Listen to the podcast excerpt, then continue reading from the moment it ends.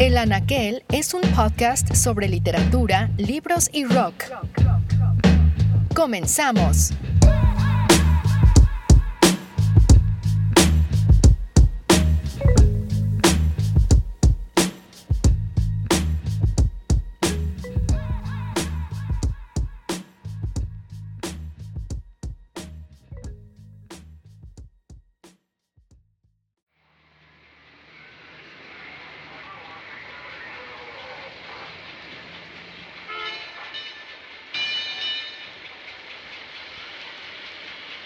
La noche era nocturna.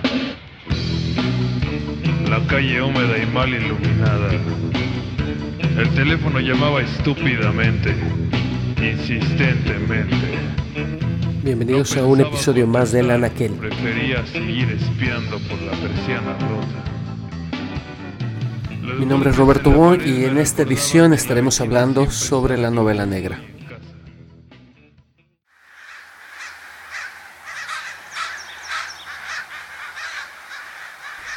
La novela negra nace con Edgar Allan Poe en el siglo XIX.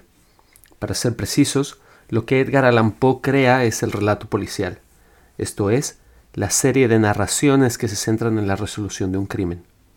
Esto, en sí mismo, sería una historia banal si no fuera por el mecanismo que Poe introduce en el cuento, la habitación cerrada. ¿Qué es la habitación cerrada? Para responder a esta pregunta tenemos que ir a Los Crímenes de la calle Morgue, el primer cuento policial que Edgar Allan Poe escribe en 1841. En este, el narrador conoce a un tal Auguste Dupin, un sujeto alejado del mundo para quien los libros son su único lujo. A partir de este momento, la lectura y la soledad constituirán gran parte del género. El narrador conoce a Dupin en una librería en la que ambos buscan un libro tan raro como notable, y se sorprende, al poco tiempo, de la increíble capacidad analítica de Dupin. Un día, leyendo el periódico, se enteran de un crimen que no tiene explicación. Un hombre ha sido asesinado dentro de su habitación. Lo extraño, sin embargo, es que la habitación se encontraba cerrada. No había nadie que pudiera entrar o salir antes o después del asesinato. No, but I've been told the scent of death makes your blood run cold. Does it? Does it? La habitación cerrada es el punto de arranque del género policial, un crimen inexplicable. El género nace como respuesta a la novela gótica, tan popular en el siglo XIX y plagada de elementos sobrenaturales. El género policial entonces es un regreso a la ilustración, a la idea de que la razón puede explicarlo todo. No es fortuito que Poe comience el cuento con un epígrafe de Thomas Brown. La canción que cantaban las sirenas o el nombre que adoptó Aquiles cuando se escondió entre las mujeres son cuestiones enigmáticas, pero no se hallan más allá de toda conjetura.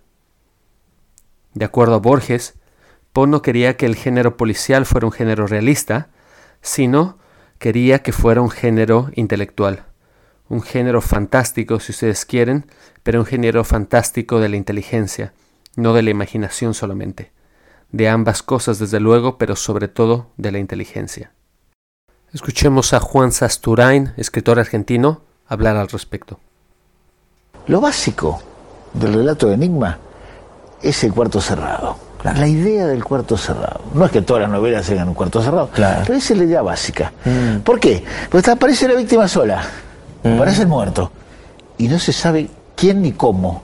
Es decir, que todo el eje se traslada al procedimiento por el cual fue cometido el crimen. Eso es lo básico del policial de Enigma. El ejemplo mayor, el primero, ¿no?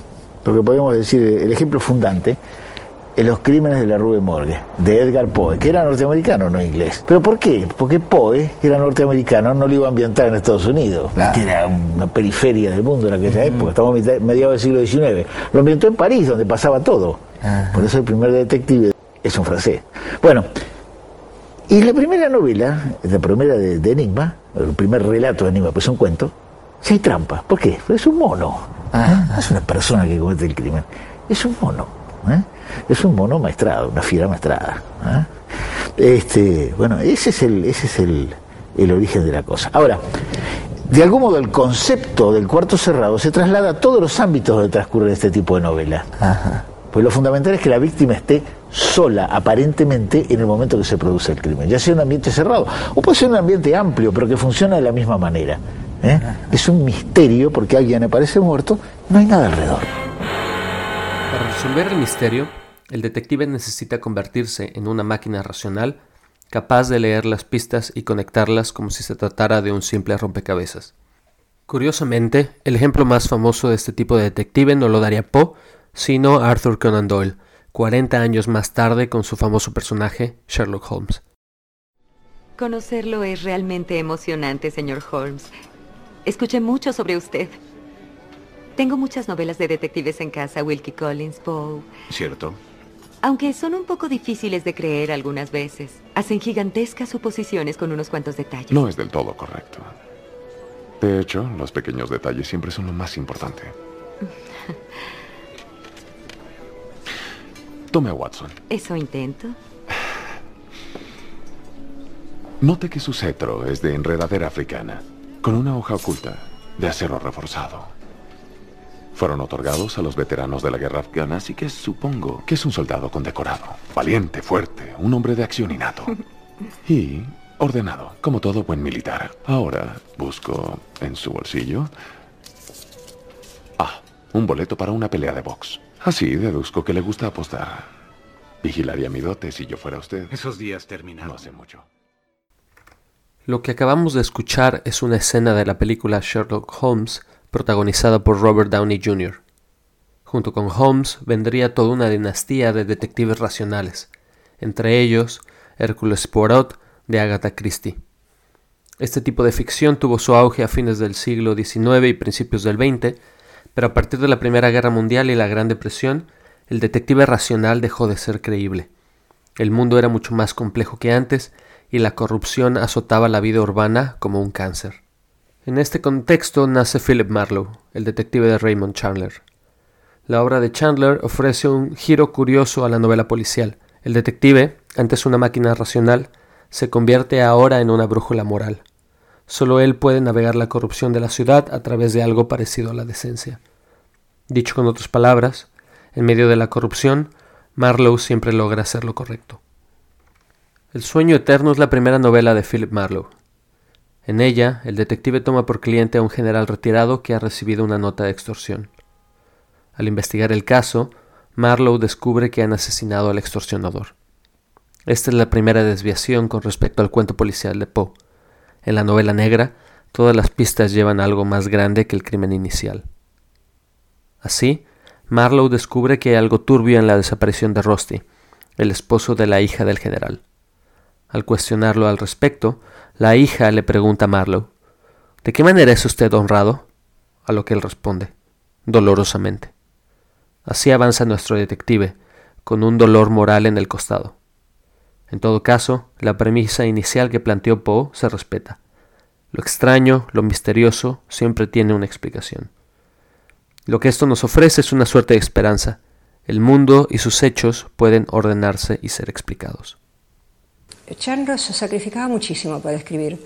Chandler era un hombre que se tomaba la literatura muy, muy en serio. Empezó a publicar a partir de los 45, como sabes, y parece que cuando estaba en Hollywood se encerraba todas las mañanas, él no quisiera hacerlo, prohibiéndose escribir cartas, prohibiéndose escribir nada que no fuera literatura, y no le salía. Y eso te bloquea más, era, tenía que pelear contra este bloqueo así de la, de la inspiración muy fuerte. Es un tipo que no cree en la justicia, de la justicia eh, propiamente dicha, funcional, la justicia institucional, pero cree en una justicia poética de alguna extraña manera. Tampoco cree en hacer justicia de propia mano. Pero viste que permite al asesino que eh, tome sus propias medidas. Y en ese sentido es muy interesante porque actúa como un dios muy menor, porque él nunca se siente, él nunca se siente importante. Y yo pensé en algún momento que de alguna forma él mismo descubre antes de tiempo, antes de que se lo ponga la teoría del caos. Y viste que la teoría del caos dice que si no te metes, las cosas van a encontrar su justo curso y van a encontrar su camino. Es decir, ¿no? si interferís en una situación caótica, del caos, digamos, atmosférico, natural, em, entonces perturbas todo ese sistema. Pero si dejas que fluya, el sistema encuentra su, su flujo natural. Y yo creo que de alguna manera él encuentra la respuesta a estos crímenes y deja que la cosa fluya, no denuncia.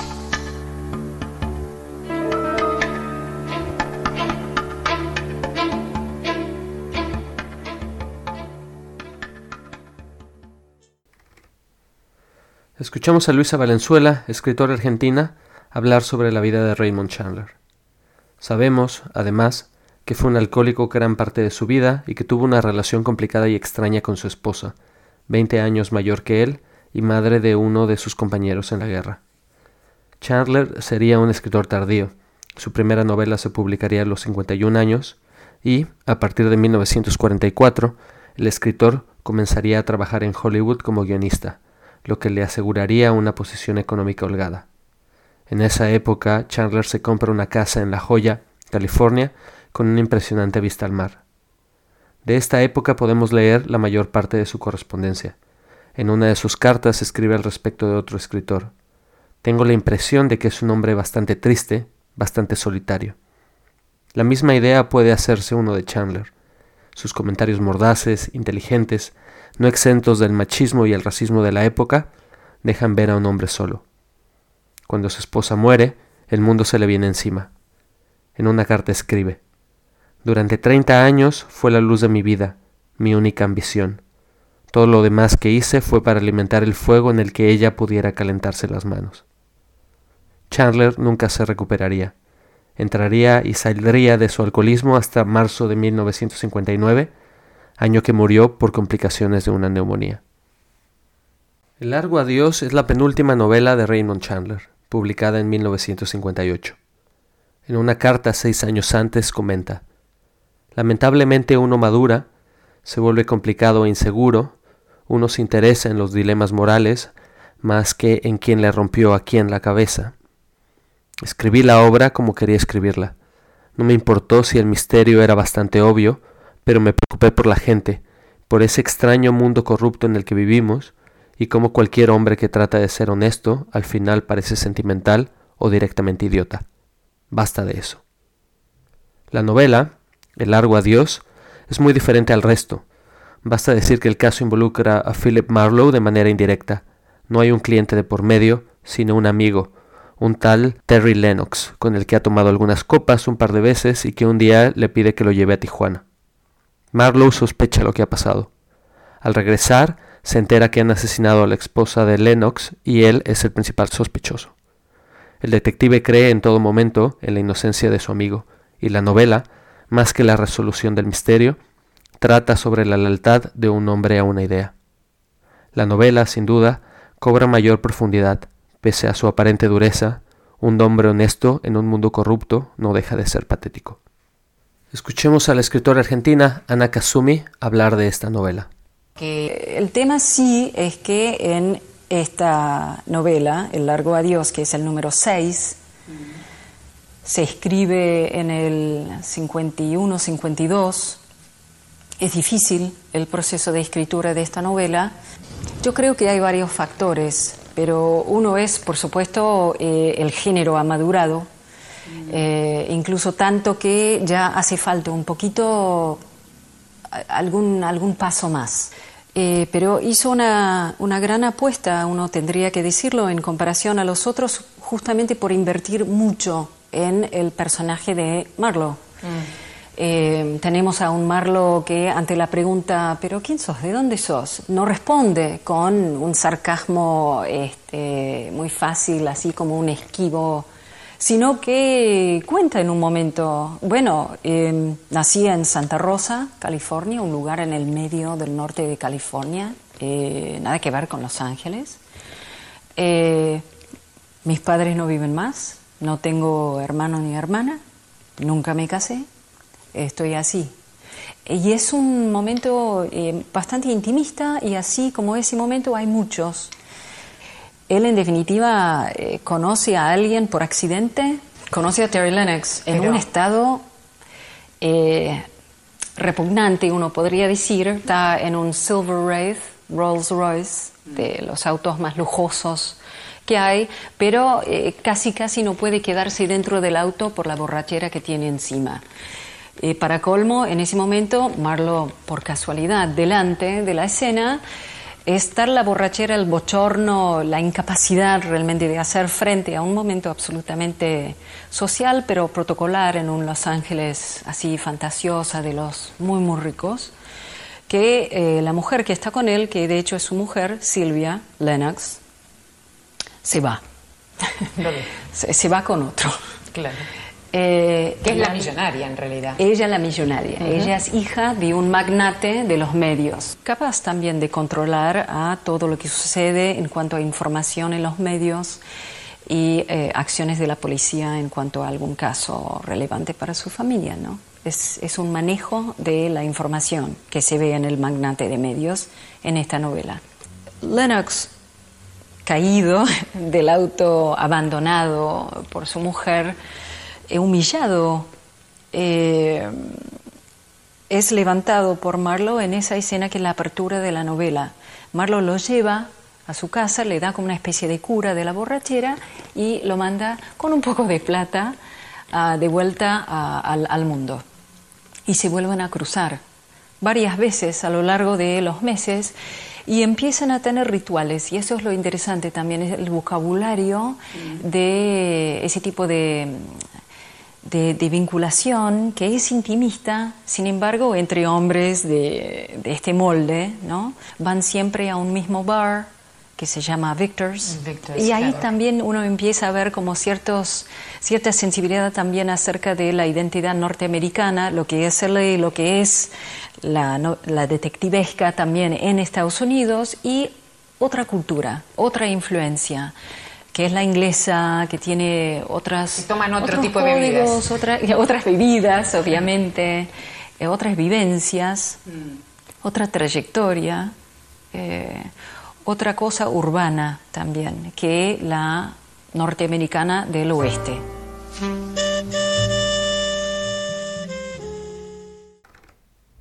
Piglia, en su libro El último lector, opina que Largo Adiós es un poema a la desesperanza al hombre que envejece. Chandler, además de sus novelas, dejaría varios textos sobre el policial que son referencia para cualquier entusiasta del género. En El héroe notable, por ejemplo, habla sobre el héroe moderno, el detective. En nuestros tiempos, en cambio, los buenos modales suelen dejarse en manos del villano, como una propina sin importancia. El héroe, en lo que respecta a su posición social, puede ser cualquiera. Puede sorberse los mocos, puede ser un pelmazo, puede ignorar las reglas más elementales de la conducta cortés. La simple decencia ya no es en absoluto un requisito necesario. Si es demoníacamente feo, sus aventuras serán tanto más picantes. Incluso puede ser deforme, y su vida se venderá a decenas de miles. Puede ser visco, cojo, puede usar ropa no hecha a la medida, puede fumar en la iglesia, puede disparar a los zorros, puede burlarse de las mujeres y desdeñar a los ancianos, puede hacer cualquiera de esas cosas prohibidas, por hacer la menor de las cuales le retiraríamos el saludo a nuestro amigo más querido, y aún así puede hechizar a voraces multitudes. No nos importa nada su ropa, ni sus modales, ni sus antecedentes, ni sus acciones. En esos aspectos todos somos tolerantes. Pero hay una cualidad que le pedimos. Debe ser una persona notable.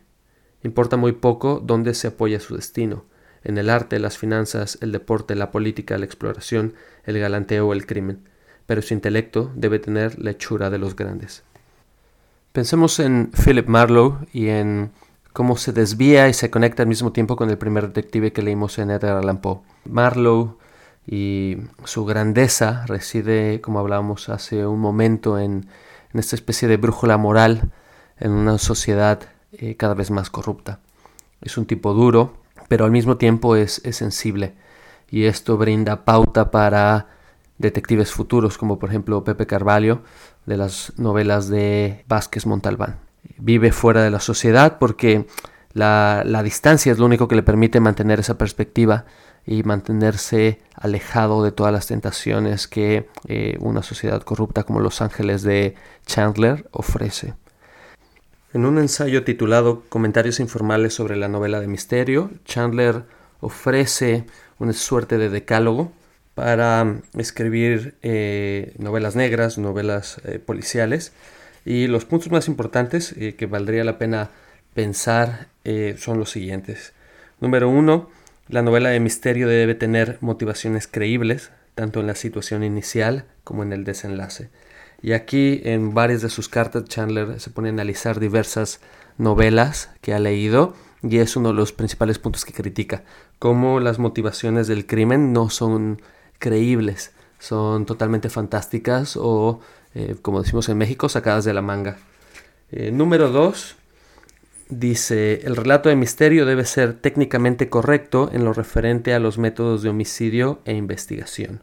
Nada de venenos fantásticos ni de errores como una muerte por dosis insuficiente. En otra de sus cartas eh, se queja de las serpientes trepando por el, el cordón de la, de la cortina, por ejemplo, o la tarántula que avanza lentamente sobre la cama. Todo este tipo de recursos para él son incorrectos y dejan ver la falta de imaginación del, escritor.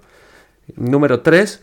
Debe ser realista en cuanto a la caracterización, la ambientación y la atmósfera. Debe describir personas reales en un mundo real.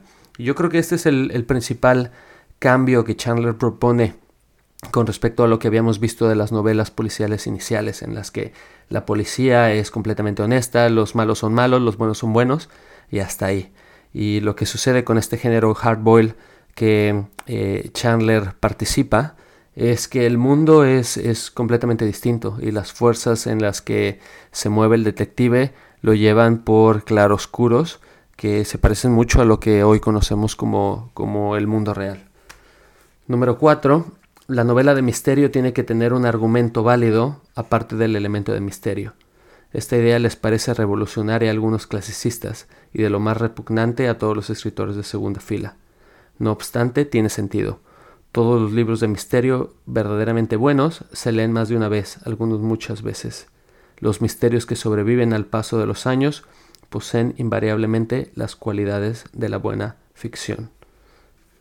Número 5. La novela de misterio debe poseer una estructura esencial lo bastante simple como para poder explicarla con facilidad cuando llegue el momento. El desenlace ideal es aquel en el que todo queda claro en un rápido estallido de acción. Y aquí eh, yo creo que sus novelas son el mejor ejemplo de esto.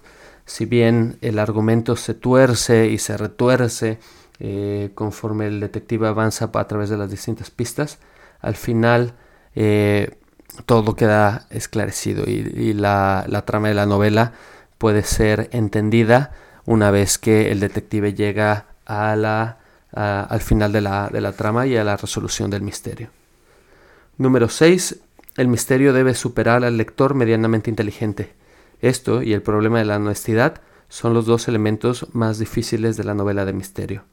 Algunas de las mejores historias policíacas de todos los tiempos no consiguen mantener a oscuras al lector inteligente hasta el final. Pero una cosa es adivinar quién es el asesino y otra muy distinta ser capaz de justificar la suposición mediante razonamientos. Número 7. La solución, una vez revelada, debe parecer inevitable. Por lo menos la mitad de las novelas de misterio publicadas violan este principio. Sus soluciones no solo son inevitables, sino que están descaradamente trucadas porque el autor se dio cuenta de que su asesino original resultaba demasiado aparente. El clásico uh, Deus ex machina.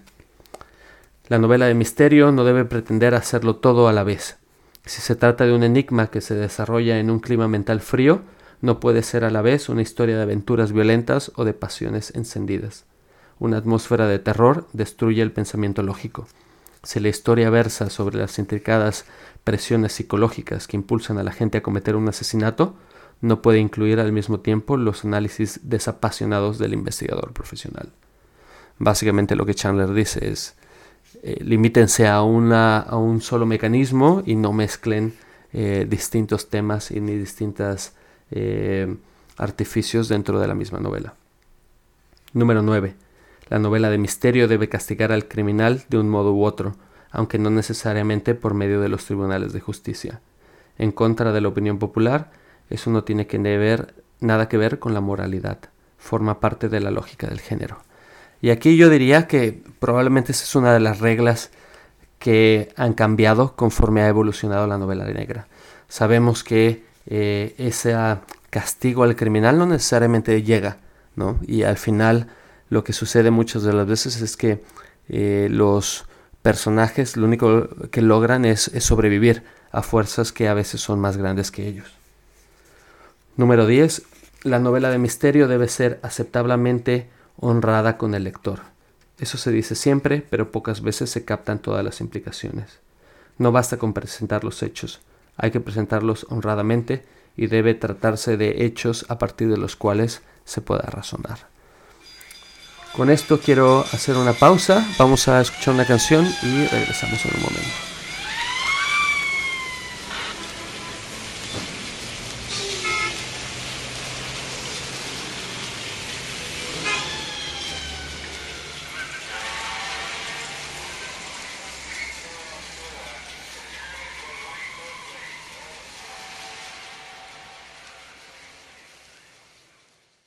Escuchamos a los exquisitos con Pum Pum Bang Bang, que me parece que es una canción que se presta bien para hablar sobre el género policial, la novela negra. Y eh, hace un momento eh, leíamos algunos de los consejos de Raymond Chandler para escribir una novela policíaca. Me gustaría cerrar ese segmento o esa parte con un comentario final que él hace sobre eh, la también llamada novela de misterio. Y dice, la paradoja es que, aunque su estructura casi nunca se sostiene bajo el atento escrutinio de una mente analítica, atrae precisamente a ese tipo de mentes, más que a otras. Por supuesto, siempre está el lector sediento de sangre y el que se interesa por los personajes y el que busca experiencias sexuales de segunda mano. Pero todos estos lectores juntos apenas representarían una pequeña minoría en comparación con el tipo de gente avisada a la que le gusta las historias de misterio, precisamente por sus imperfecciones. Hay que decir que se trata de un género que jamás se ha pulido del todo, y los que han profetizado su decadencia y caída se han equivocado precisamente por esa razón. Puesto que el género jamás se ha perfeccionado, tampoco ha quedado fijo. Los académicos nunca le han puesto encima sus manos muertas. Sigue siendo fluido demasiado variado para clasificarlo fácilmente, ramificándose en todas direcciones. Nadie sabe con exactitud qué hace que funcione y no posee ninguna cualidad concreta que no falte en ninguno de los mejores ejemplos. Ha producido más arte malo que ningún otro tipo de ficción, con la posible excepción de las novelas de amor, y probablemente más arte bueno que ningún otro género que goce de similar aceptación. Y esto es interesantísimo porque es justo de los uno de los puntos que a mí me, más me fascina en cuanto a, su naturaleza. Creo que la novela negra es eh, un género, como decía Chandler, fluido y sus convenciones se subvierten todo el tiempo. El tipo duro, por ejemplo, muestra en un destello notas de ternura, el perseguido se vuelve el que investiga, el detective se convierte en el criminal, etc. Hay, hay mucho que cambia y esta segunda sección del programa la vamos a dedicar a analizar algunas novelas que precisamente salen de esta estructura tradicional de la que hablábamos hace un momento. Hay un ensayista que se llama Frank eh, Kermode que decía que eh, una consecuencia de la formación del canon es que más allá de que el canon se conforme eh, por algún, digamos, académico o alguna autoridad, existe fundamentalmente por su presencia y compañía con otros, eh, en este caso, el canon de la novela negra se forma a partir de los diálogos que la misma novela negra establece con otras novelas similares. Y en este sentido, pues se nutre y, califica entre sí. Esto hace que, la novela negra sea uno de los eh, géneros eh, más prolíficos y que atrae a más lectores, tal vez también por su facilidad en adaptarse sobre todo al lenguaje cinematográfico. Eh, y en este sentido lo que, lo que Frank Kermode dice es que todos los autores del género negro hacen el género más grande y todos cambian en este, en este proceso. Hablemos ahora de algunas novelas interesantes para esta charla. La primera es El maestro del juicio final de Leo Perutz, una novela curiosa publicada por Libros del Asteroide, que parece tirar inicialmente hacia lo fantástico y luego gira con un golpe de timón hacia el policial. En la novela, el barón Von Josh, un militar atormentado por la pérdida del amor de su juventud, es testigo de una serie de suicidios que tienen como común denominador a un extraño personaje llamado el maestro del juicio final. El varón avanza a tientas entre las pistas y las distintas acusaciones que lo sitúan a él como el principal sospechoso. Al inicio de la novela el varón escribe Me parece como si hubiéramos recorrido a tientas, paso a paso, con esfuerzo, un largo y oscuro corredor en cuyo final nos esperaba un monstruo blandiendo su masa amenazadora. El monstruo en realidad no es sino una falsa pista, y en la segunda mitad de la novela la trama da un giro para terminar, fiel al género, con una explicación científica y racional. Recordemos, eh, como lo comentamos en la primera parte del programa, que el relato policial es ante todo una respuesta a la novela gótica. En este género la razón se sobrepone siempre a la superstición y lo inexplicable es arrinconado por la luz de la razón. Escuchemos ahora a Pablo de Santis, escritor argentino, darnos un breve perfil de quién era Leo Perutz. El volumen número 27 de la colección El séptimo círculo, que dirigían Borges y Bioy Casares, corresponde a El maestro del juicio final de Leo Perutz. Perutz es un escritor checo de orígenes judíos y lengua alemana. Eh, esto lo comparte con, Kafka. ¿no? Nació en Praga en 1884 y escribió sus novelas en alemán. Mal estudiante, no llegó a cumplir sus, sus estudios regulares, de manera que solo pudo asistir a la universidad como oyente. Sin embargo, parece que fue un genio de la matemática y hasta el final de los años 30 se usó en el mundo de los actuarios de las compañías de, seguros un método estadístico que lleva su nombre. Este método lo desarrolló mientras trabajaba como actuario en la sede de Trieste de Assicurazioni Generali, la misma compañía de seguros en la que trabajó Kafka, pero Kafka en, Praga. Em, eh, Perutz perteneció al mundo de, la vida intelectual de Viena, hasta que, bueno, en el año 38 la anexión a, Alemania lo obligó a, emigrar a Palestina. Todas las tramas de, de Perutz nos obligan a vacilar entre una explicación racional y otra puramente fantástica. El narrador del Marqués de Bolívar, por ejemplo, es el único sobreviviente de una masacre inexplicable durante las guerras napoleónicas, en la que un regimiento alemán eh, es diezmado por guerrilleros españoles mal armados y peor entrenados. La explicación está en la capacidad de un misterioso marqués para imponer ya muerto su voluntad. Otra de sus novelas, para dar una idea del tipo de literatura que, hacía Perutz, es El tizón de la Virgen, en la, en la, que un noble administra a un pueblo entero, una que está en su dominio, ¿no? una droga para que aumente su religiosidad. La droga está basada en un hongo del trigo que ya conocían los antiguos griegos y que produce alucinaciones.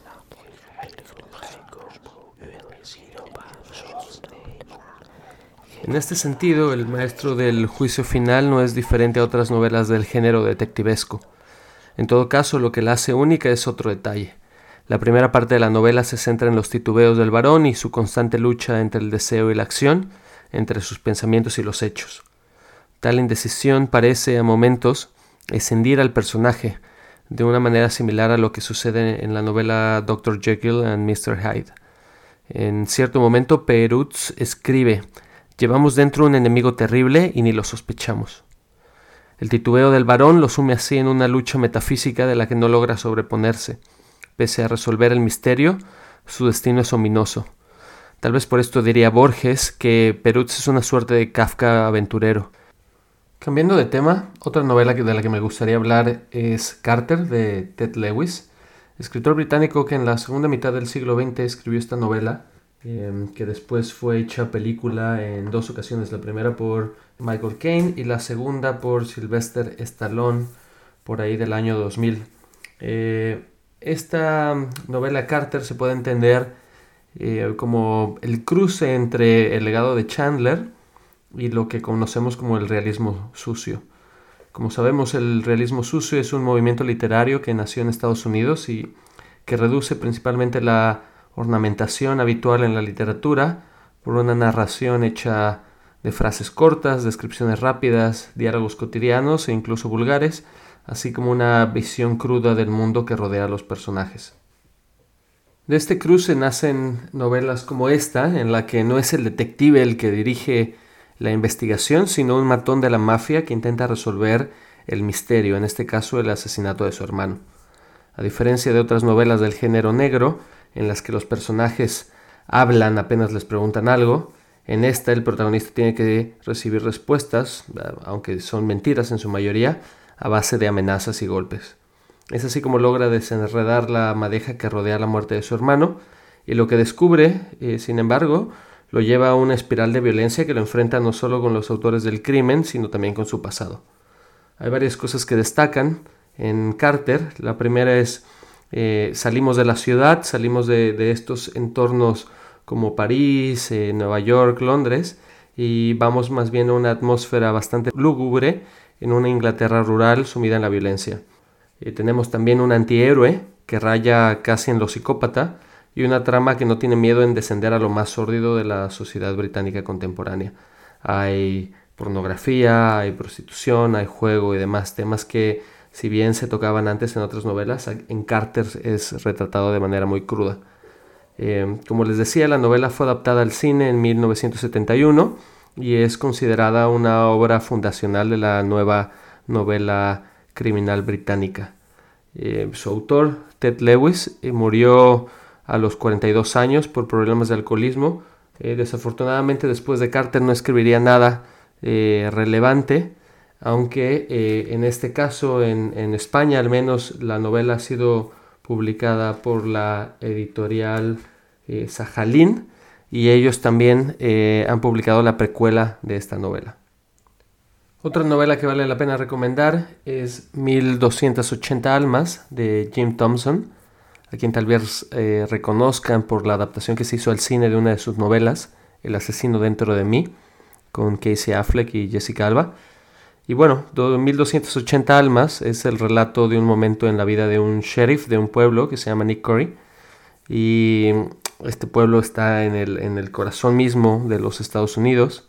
Es un pueblo racista eh, en el que el sheriff, que al principio parece un vago y un blandengue, se revela poco a poco como un tipo malévolo, narcisista, sin ningún tipo de moral.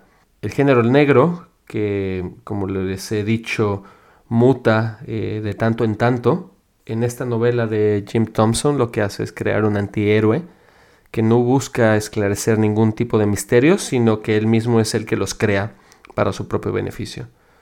Nick Corey así comienza a asesinar a varias personas que se le cruzan en el camino, incluyendo a su esposa y a su hermano al que mantiene, y bueno, esto no, le preocupa demasiado. El, sheriff es, eh, en cierto sentido, un determinista. Es decir, una persona que piensa que todo está prefijado y no hay manera de escapar de nuestras circunstancias. En un momento de la novela, por ejemplo, se lee un diálogo en el que el sheriff dice, ¿Somos de verdad libres? Nos controlan por todas partes. Nuestra estructura física, nuestra estructura mental, nuestro pasado nos moldean a todos por igual, nos determinan para desempeñar determinado papel en la vida y, George, lo mejor es hacerlo, llenar el agujero o como mierda quieras llamarlo, porque si no, se derrumbará el cielo y nos caerá encima. Lo mejor es hacer lo que hacemos o nos lo harán a nosotros.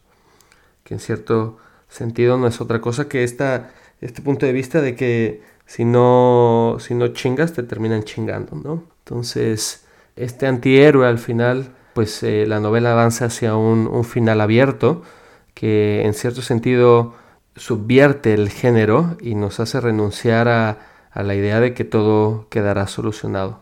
¿no? Eh, Thompson parece sugerir que lo único que importa es sobrevivir para estos personajes. Pasando al género negro mexicano, tenemos la novela por antonomasia El complot mongol de Rafael Bernal, publicado recientemente en España por Libros del Asteroide. En esta novela, Filiberto García es convocado por el gobierno para investigar una serie de rumores que involucran a China con el posible asesinato del presidente de Estados Unidos y su contraparte mexicana.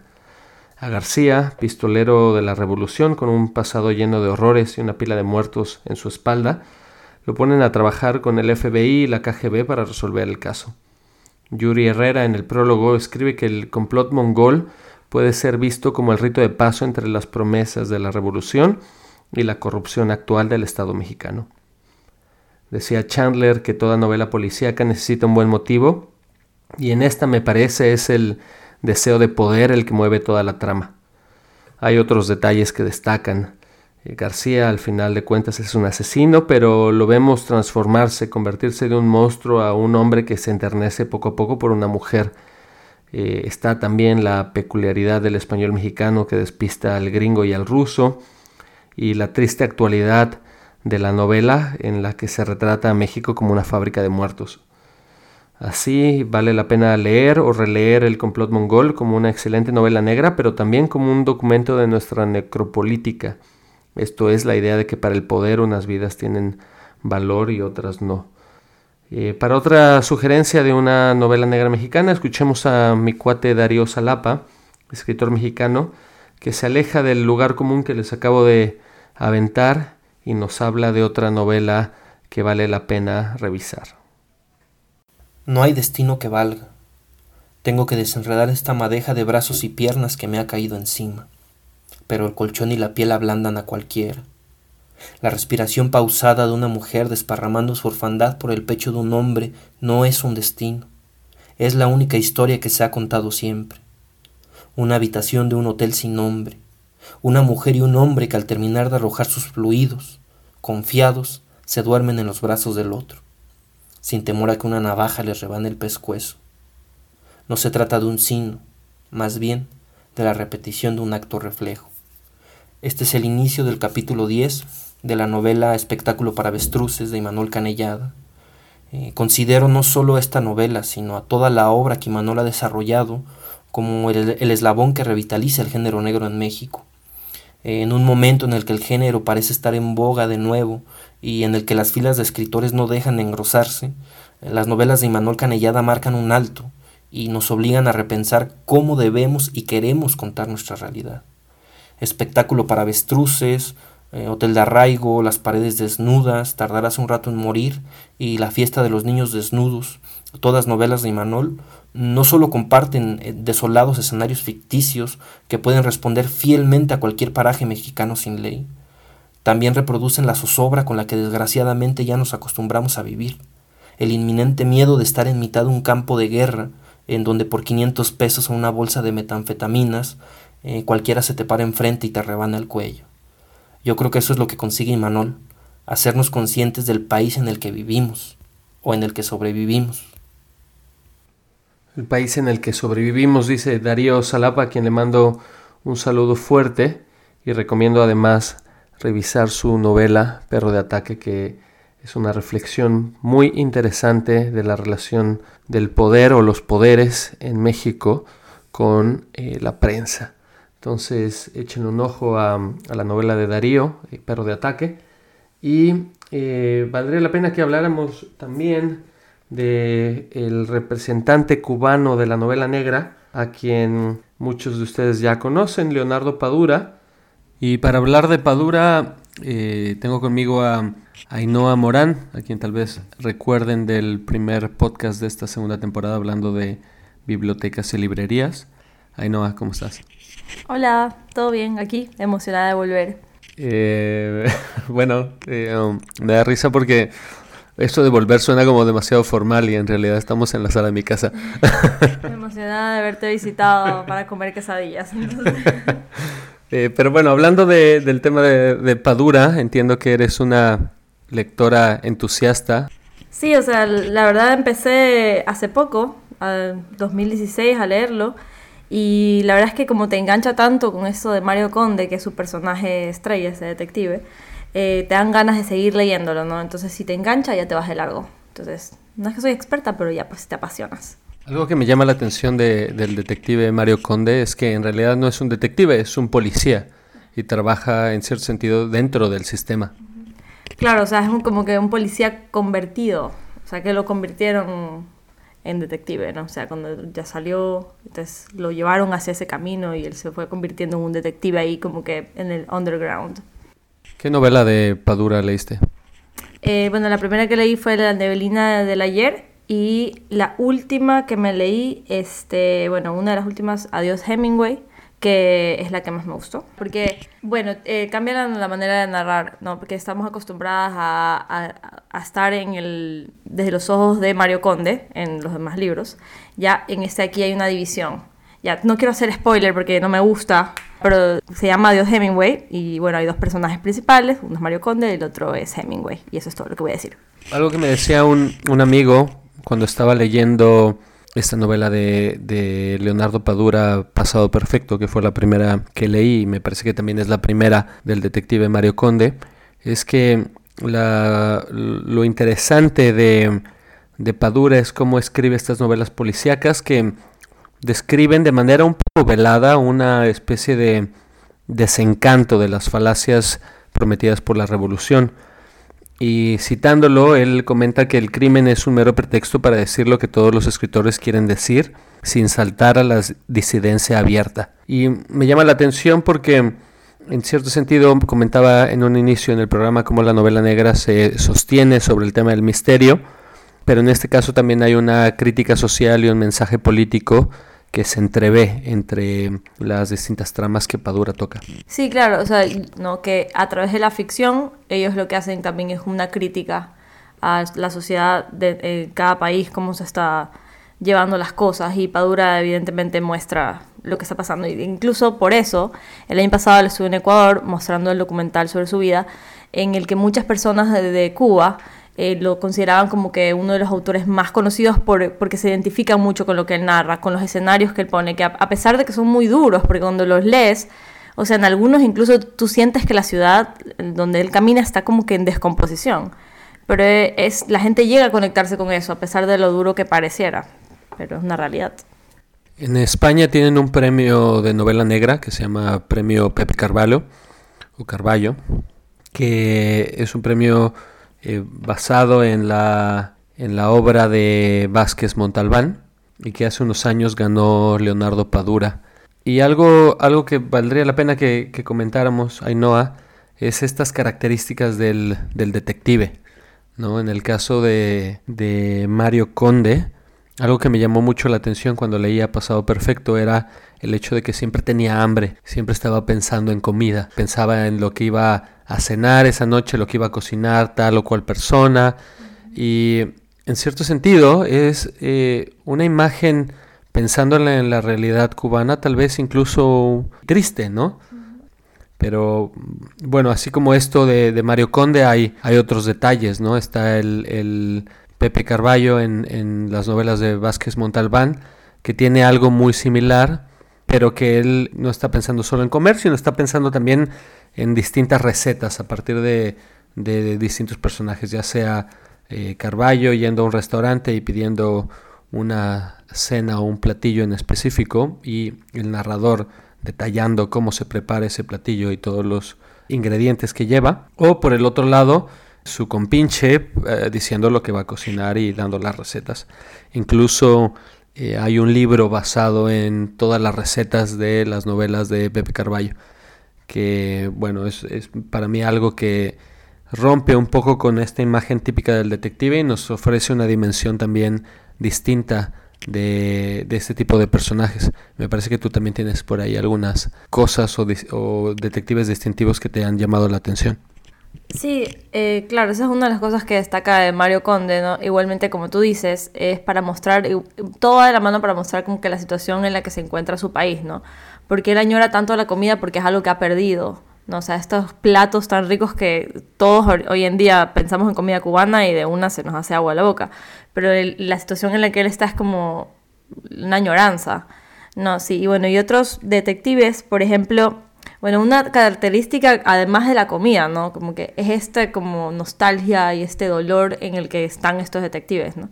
Son personas muy tristes, eh, como te decía antes, son como todo lo contrario a un héroe. En cambio, estamos hablando aquí de unos detectives más como gruñones, mm, que van a resolver el caso, pero a regañadientes. O sea, es como que ah, ya lo voy a hacer y con dolor y siempre pensando en las consecuencias lo que podrían estar haciendo, por ejemplo, comiendo o durmiendo o tomando, como Mario Conde, que también toma mucho. Y por ejemplo, otro detective es uno que es el personaje de Henning Mankell, que es un escritor sueco, y él tiene a Kurt Wallander, que también es un detective así como Mario Conde, pero él no añora tanto la comida, sino más el amor. Ya, o sea, Mario Conde también añora el amor, pero él como que la razón de ser de este personaje de Mankell es el amor que perdió de su esposa, de su hija y de la gente que lo rodea. ¿no? Es como un personaje muy solitario, que también lo tiene Mario Conde, pero como que acá está un poco más pesado. Entonces cada uno de esos detectives tiene como que este lado oscuro que los acompaña a todos lados, ¿no? Y fuera del, programa me, me, platicabas también de una novela japonesa que, que leíste. Y no sé si nos puedes platicar también un poco de este detective también un tanto atípico. Sí, bueno, aquí quiero eh, citar a mis compañeras de Ecuador, de Palabra Lab, agradecerles porque por ellas llegué a esta novela que se llama El mapa calcinado, desde un escritor japonés que se llama Kobo Abe, que es como dentro de las novelas negras que leímos, eh, como la más extraña, ¿no? En la que no te encuentras directamente con un detective sólido como un Mario Conde o como un Wallander, sino más como una esencia, una presencia de detective, que es solamente como que un sentimiento de desesperación por resolver algo que no tiene una respuesta o una solución. Entonces, en este libro, que sí se los recomiendo, porque a pesar de que es largo y pesado y desesperante, eso es lo interesante, eh, nos ponemos en los pies de un detective que, que va hacia ningún lado. ¿ya? Y me pareció muy interesante que el detective no tenga nombre, y que realmente llega un momento en el que te olvidas del caso y que te metes en los detalles y en las cosas que ese detective se hace en su cabeza y en la desesperación que va se va sumando en cada escena. Entonces eso es lo que me gusta mucho de ese libro. Esta novela, entiendo, no tiene un desenlace, ¿no? Eh, o sea, no me gustan los spoilers, como te dije. O sea, léanse las muchas páginas que tiene el libro y lo sabrán. bueno, en cierto sentido lo comento porque hay hay también esta premisa de que mm, el misterio tiene que ser resuelto de una forma satisfactoria y, conforme el género negro evoluciona, a veces esta regla se rompe. Eh, me interesa, acercándonos ya a la parte final del, programa, también hablar un detalle que no se comenta mucho, pero que es importante por el momento en el que vivimos, que es como eh, o el papel de la mujer en las novelas negras. Y en cierto sentido la mujer en todas estas novelas orbita en dos polos. En un inicio, en el inicio del género como víctima, y poco después, a mediados del siglo XX, como incluso la autora del crimen o la femme fatal. En el caso de Chandler es curioso que el detective Philip Marlowe nunca es el que realiza ningún tipo de avance con las mujeres, siempre es en cierto sentido un sujeto que trata de evitar ser seducido por las distintas mujeres a las que conoce. Entonces, vemos lo mismo en otras novelas del género. No sé a ti qué te, qué te parece esto y si has leído tal vez algún caso distinto en relación al rol de la mujer en, la novela negra.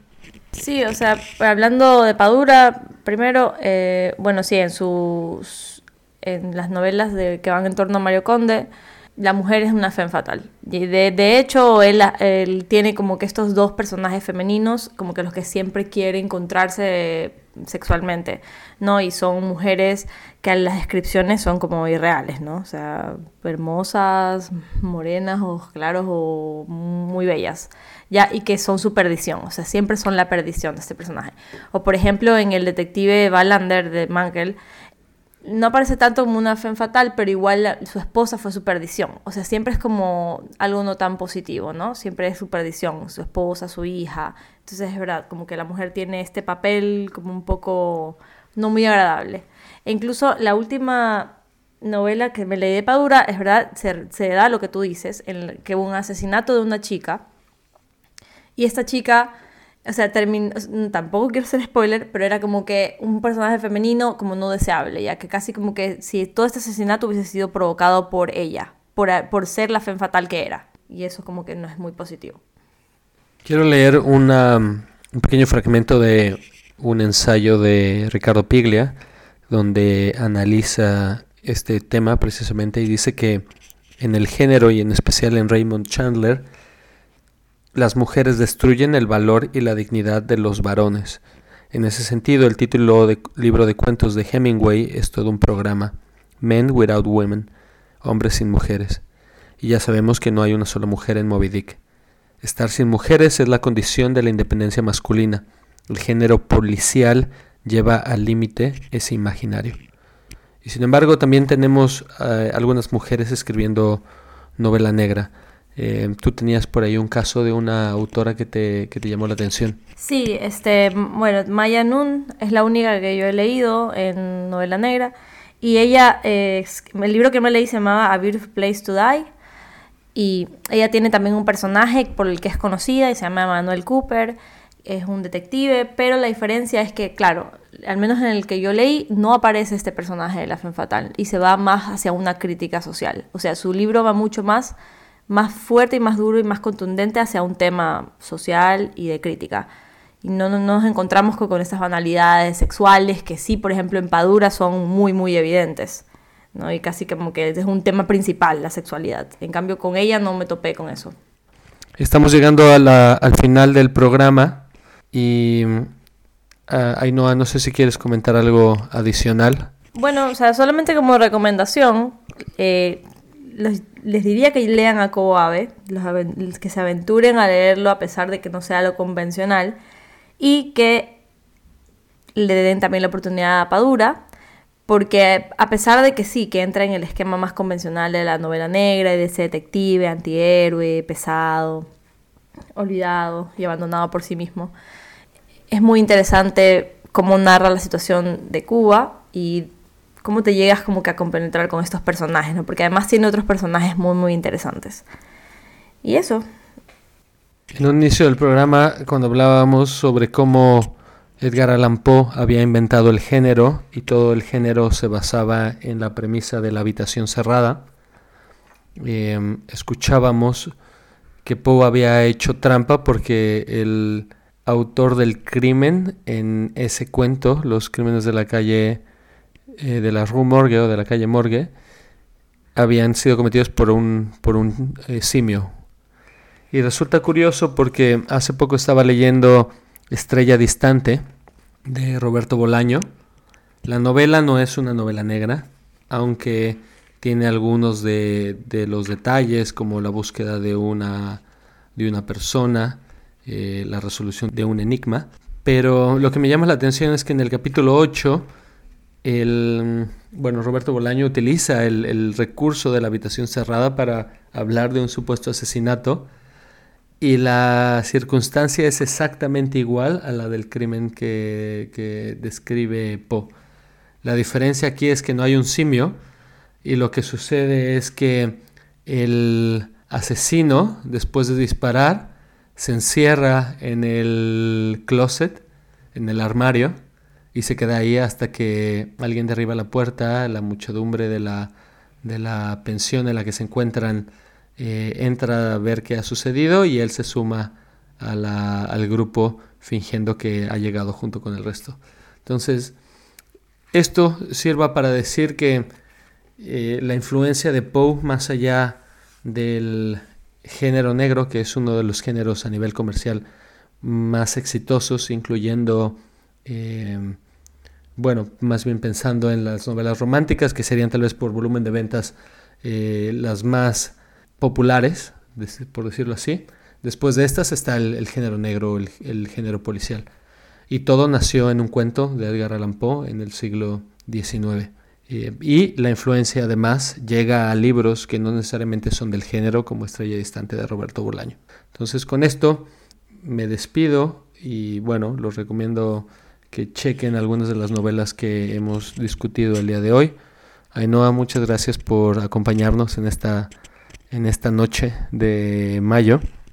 No, gracias a ti de nuevo, muy formal por invitarme y nos vemos la próxima. Sí, los dejamos con una última canción y eh, bueno, gracias por escucharnos. Hasta pronto.